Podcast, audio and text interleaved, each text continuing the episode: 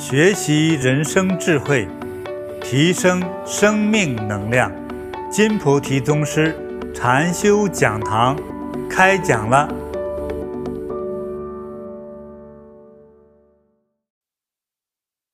很多朋友呢，在想询问，就是说，盂兰盆这个到底是什么意思啊？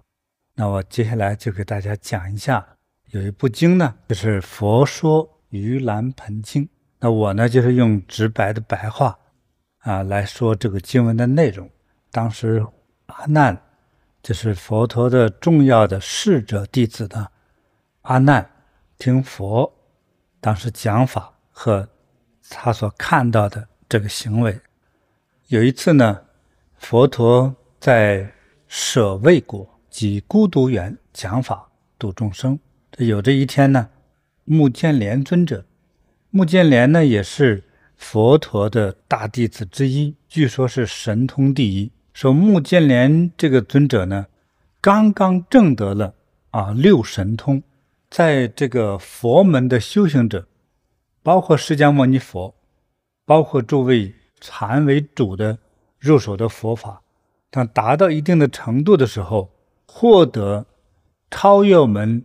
基本人的能力的那种能力叫六神通，首先是天眼通、天耳通、他心通，还有宿命通，还有神足通、漏尽通。据说是越往后这个层次就越高，就看的事儿呢就又深远又细致。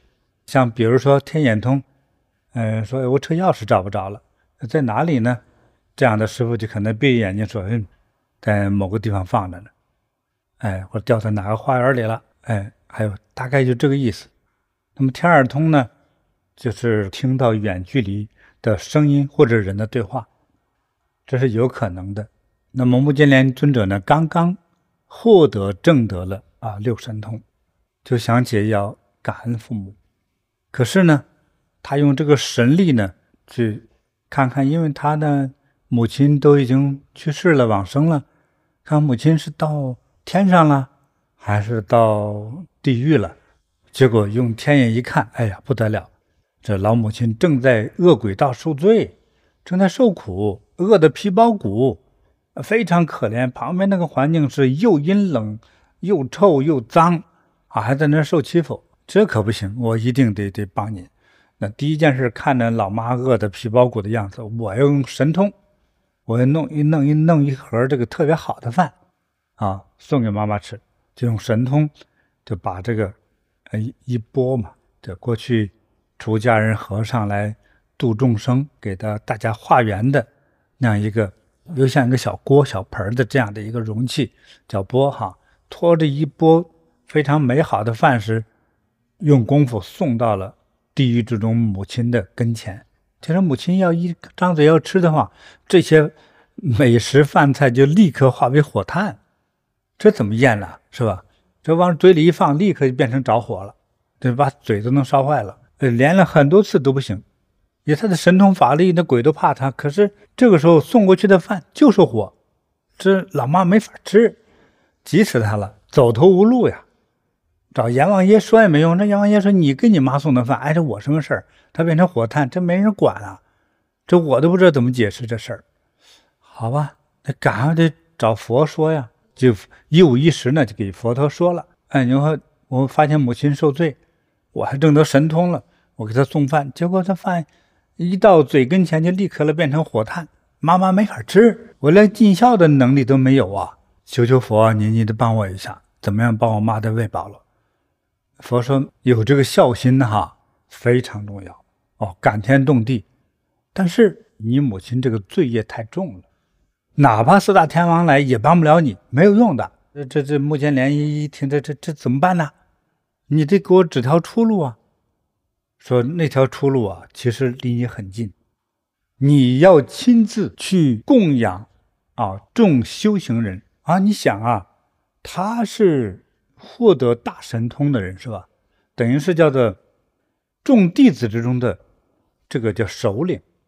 那我还供养他们，他们的能力还能比佛大吗？佛你一句话不就我能喂我妈吗？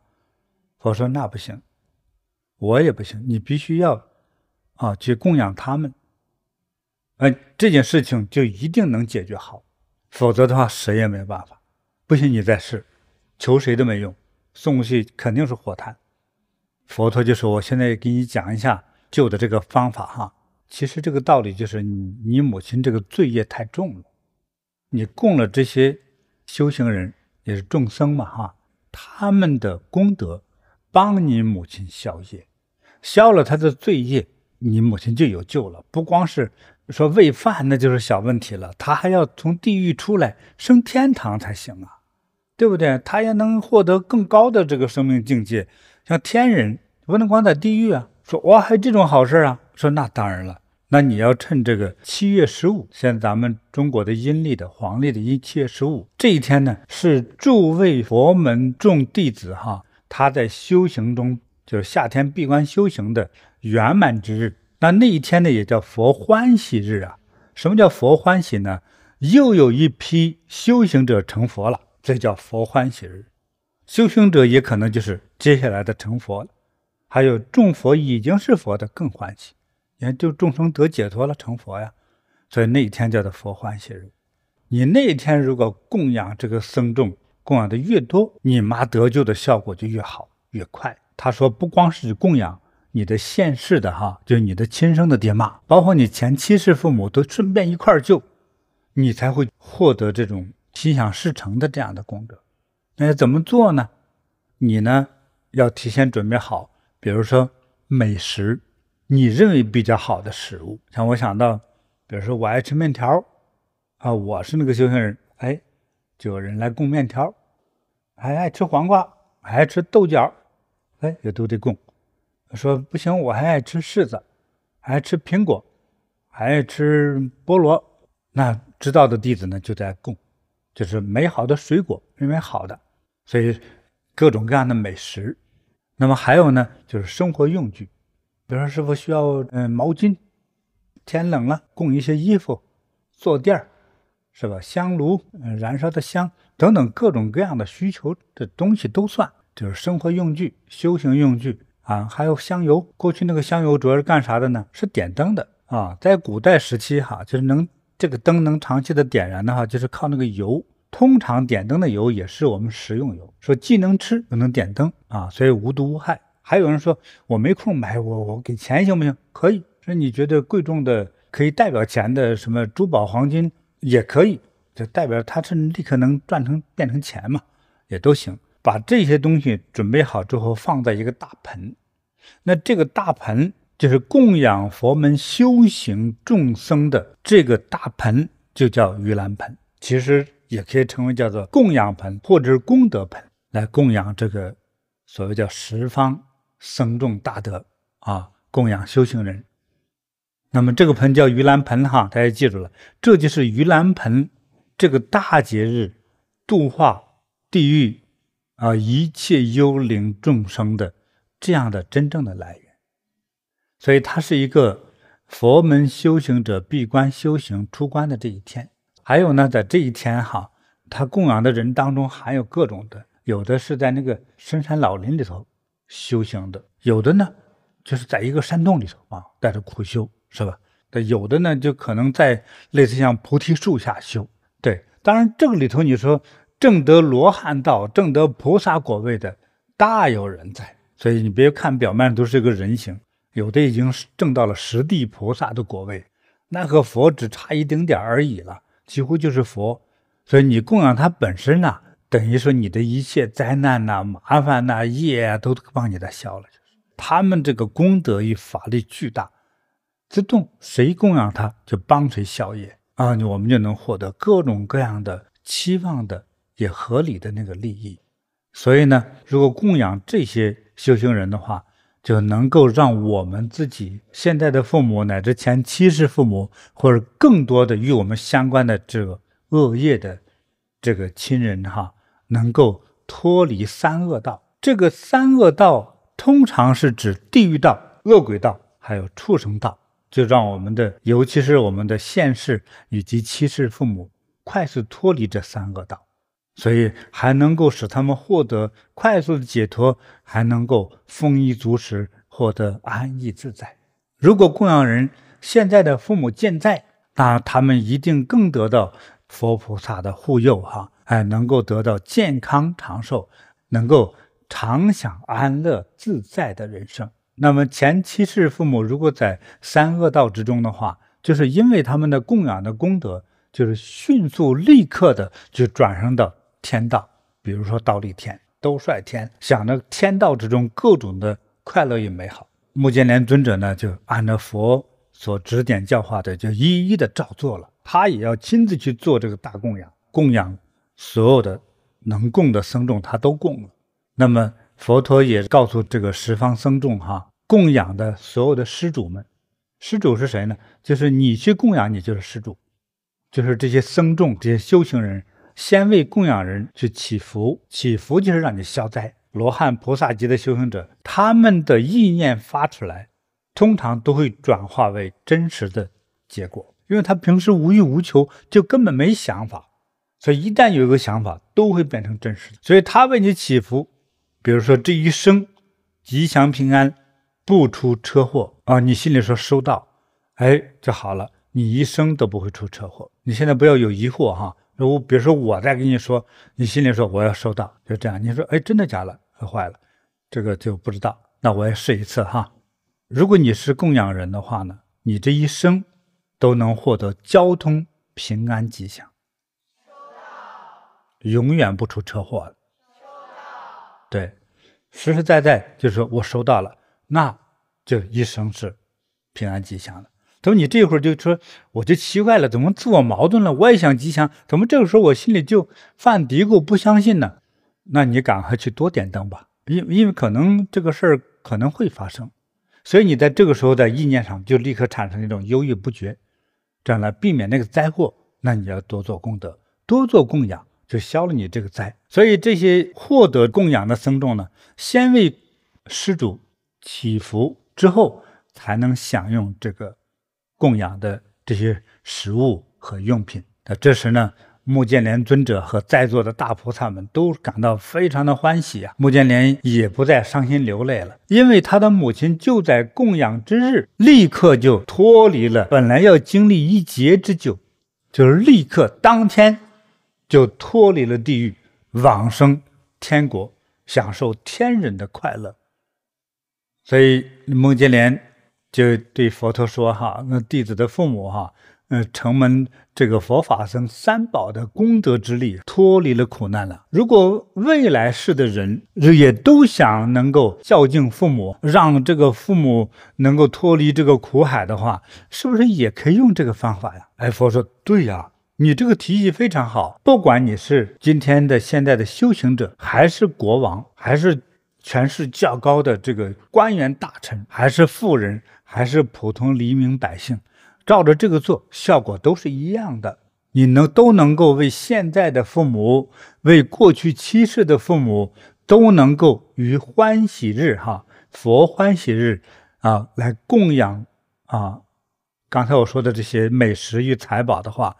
供养十方僧众的话，那你现世的父母一定是能够健康快乐、长命百岁，还能够为这个过去七世的父母哈，都能脱离三恶道，转生迅速转生人道与天道啊，永享无边无尽的快乐。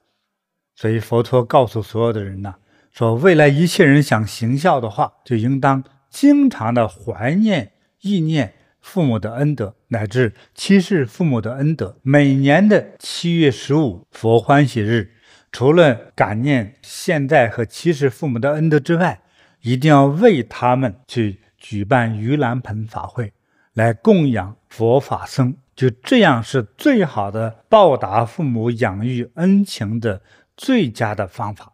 所以呢，盂兰盆法。应该让一切佛弟子都要信受奉行。目犍连尊者和众弟子们听了佛陀的开示之后，都是非常的欢喜啊，都非常的感动啊。佛教了我们能够度脱父母离苦得乐的妙法，那么这就是盂兰盆法会佛欢喜日的真正的来源。感恩师父给我们宣说这一部《佛说盂兰盆经》啊，我们也学到很多。嗯，那有一个问题啊，嗯、这个经中有说哈，嗯、这个目犍连尊者他都证得神通了嘛，而且他是众弟子之中神通第一的人，他的神通都那么大了，为什么他不能够用神通去救母亲呢？只能通过供养佛法僧才有效呢？证得神通和获得根本觉悟。就是具足圆满，还有很大的一段路的上的这个差别。比如说，你证得无眼六神通，是真正的觉悟成佛了吗？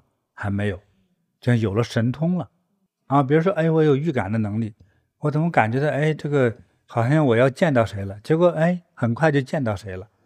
这个和你具备了大的功德还是不一样，只是按照佛的方法会获得一些神通。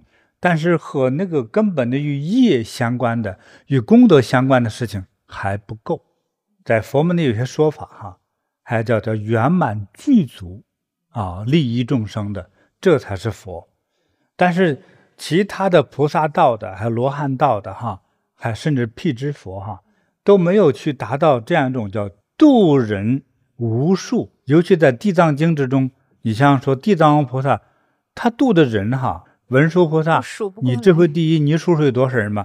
说我可数不了，这这太多了。那佛您数吧。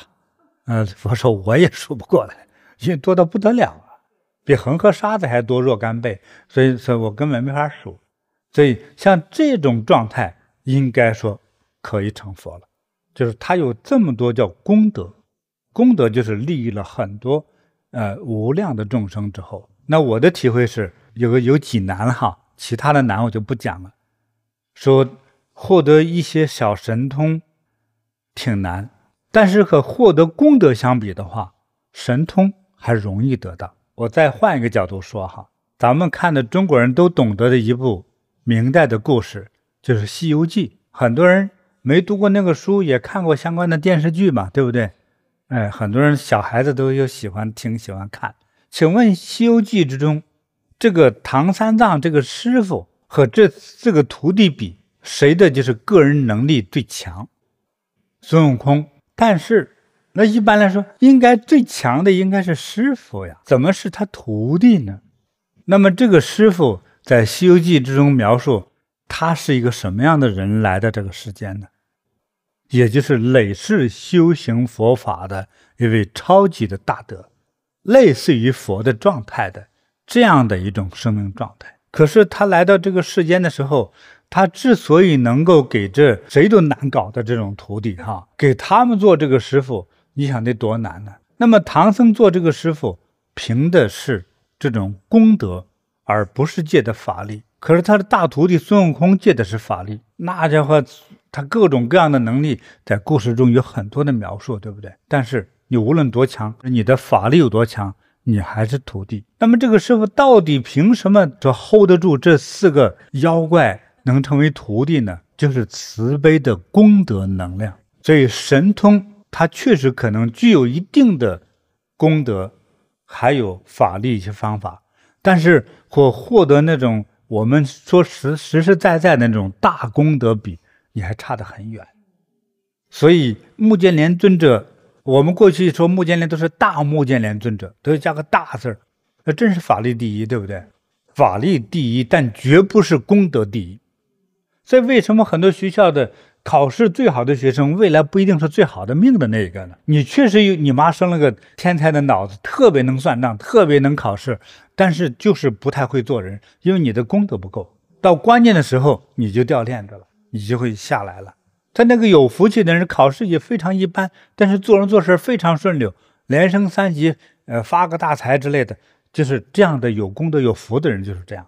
所以法力并不代表功德，但是我所认为法力当中含有功德的成分，尤其在佛法的法力之中，但是它不是绝对代表着功德。还有包括说当代挣钱的人哈，能挣了大钱的人，很多根本动的不是你的智慧。包括特斯拉，当年的大科学家特斯拉，特斯拉是怎么样做发明的呢？他不是研究的，他带一个学生学生说：“老师，一看你的眼神，一大早又不吃饭就开始忙起来了，你干啥呢？”说昨天晚上觉得有一种感觉，让我去做这个东西，做那个东西，就可能出现了一个超级发电机，他就一摆弄开了，而不是研究。他一开始做这个东西，一做出来之后，果然能发电，用空气发电。那个电报机，他觉得这两根线那么接了之后，那么搞一搞，说就是能发电报。你不信，咱俩试试。他不是研究的，很多的概念，他是那么的就出现了这样的一种思维方式。我们一般称为叫灵感，对不对？灵感是一个笼统对他的一个说法，实际上就是直接获得、直接获取，知道吗？所以这个部分是他的功德，不用研究就有了。就是听了这个目犍连舅母的故事，就对《地藏经》中讲的婆罗门女通过了供养，做大供养，所以才把母亲救出来的。他们既有大供养，而且还发大愿，嗯、还发大愿，它是两块一块做，所以都是促成了更大的功德。对，嗯，是功德。他们那时候没有法力呀、啊，那供养这些僧众佛三宝。这个供养这个僧众怎么会获得这么大利益啊？这个当中有人已经证得很高的果位，这种果位无论是罗汉还近似于罗汉哈，他们其实都已经很有功德与能量，和我们普通百姓比啊，就人家好比是一座巨座的山，你就是一个小花生而已，就没法比。所以你供养的越多，所获得的这个功德能量知识就越大，所以想救父母不就容易了吗？就连目犍连虽然有法力，但是没有那么大的功德，所以妈妈受苦，只能在那望洋兴叹。就我们在这个，尤其是佛欢喜日哈啊，还有几大节日当中，多做一些供养，成为习惯，就像聚沙成塔的这个概念。其实这个道理有点像那个存钱，就是每个月发了工资，我就比如说存它百分之十，每个月不管挣多挣少，我就硬干存起来，就是百分之十，是吧？十年之后就是一笔巨款，但是呢，你生活之中有些开支可以，有些开支是没必要，对不对？所以你花就花了，但是节约一点，把它存起来的话，十年之后真的可能帮了你，能解脱一个生命危难的这个灾害。所以我们做功德呢，就慢慢这个积累，就供养了这一滴水一样哈，这一滴水呢就流入了大海。你看水产生的时候，就是从高山上，高山上小溪，小溪汇入大河，大河。汇入大海，这个能量，而且还是周而复始的周转哈。最后你这一滴水，最后聚成了一个大海，是有这个寓意在里头。对，这周而复始的一种生命状态。发心供养佛和三宝及修行人哈，通常就是我们一份发心，万分回报。当然你不用计算器绝对一等一的那个来算哈，嗯，因为它你获得的好处，比如说你长寿，你怎么算了？让你孩子的正常的该结婚的时候结婚，找个好的对象，你说你花钱能解决这个问题吗？解决不了，不容易，对，对不对？嗯，而且结了婚之后顺利，想生男生男，想生女生女，这些都不是你可以花钱解决的问题啊。对，大家学到《地藏经》了吗？哈，对，当中让众生解脱的方法，就一直在说供养佛啊，供养这些呃大德，是吧？你才能获得。最终的解脱，对，一再这么讲，嗯，这不是我们自己猜想式的讲啊，嗯，所以这是一个唯一的、最好的、最安全的一个方法，嗯，所以当你有那么高的一份功德的时候，想要都有，想生能生，是不是啊？想吃能吃下去，是吧？